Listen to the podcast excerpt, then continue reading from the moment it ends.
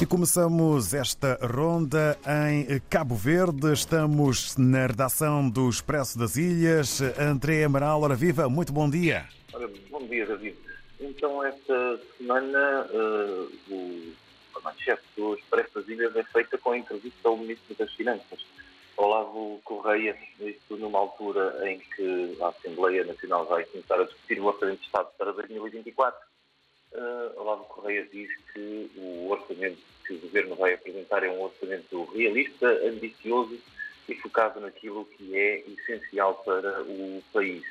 Nesta edição do Expresso falamos também sobre trabalho remoto. Uh, Cabo Verde está entre os 10 países, entre os 10 destinos uh, que os nómadas digitais mais querem conhecer uma oportunidade para divulgar o país no estrangeiro e atrair uh, mais turistas e mais uh, pessoas que trabalham uh, a partir de casa e trabalham remotamente.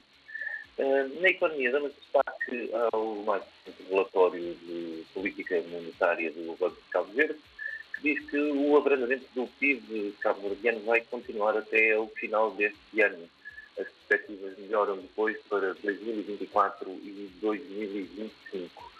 Eh, esta semana também a abertura do ano judicial e na cerimónia de abertura a independência dos tribunais e a alocação de mais recursos para o setor da justiça foram os grandes destaques.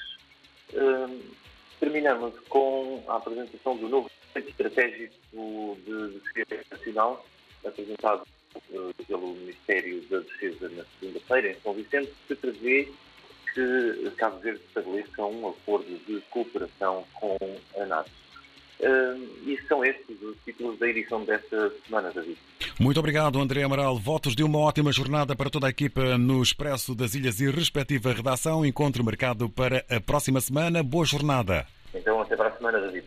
Obrigado, um bom dia. Conversa com o André Amaral e avançamos agora para o Jornal de Angola. O Presidente da República concedeu audiência ao embaixador Tulinabo Muxingui.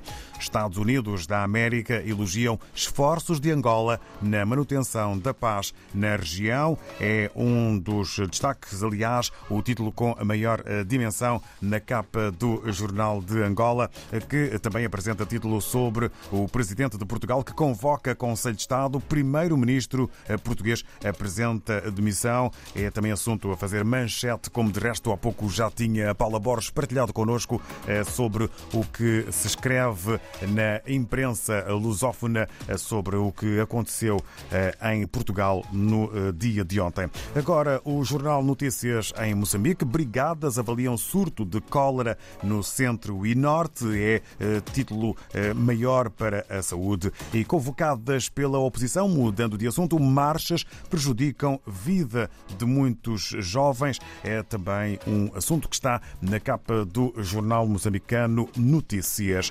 Vamos agora até São Tomé e Príncipe. Segundo a agência STP Press, Turquia quer relançar a cooperação com São Tomé e Príncipe nas áreas da energia, segurança, infraestruturas e educação.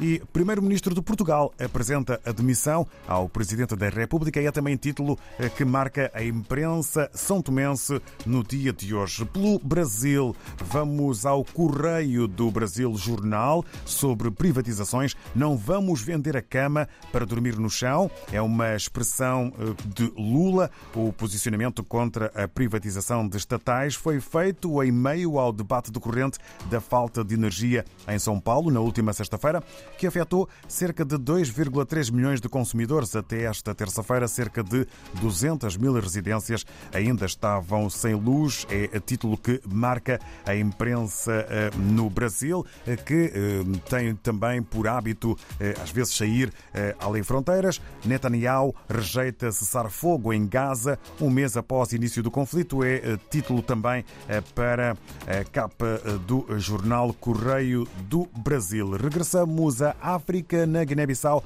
O Democrata apresenta também notícias em jeito efeito de título sobre Portugal. Primeiro-ministro português apresentou a demissão ao Presidente da República. É título para o jornal guineense Democrata, que escreve ainda sobre uma expressão e afirmação de Gorky Medina. Surpreendente, a Guiné-Bissau nomeada para disputar o prémio da melhor seleção africana 2023, no fim desta edição em que tivemos em foco os jornais de África e também do Brasil.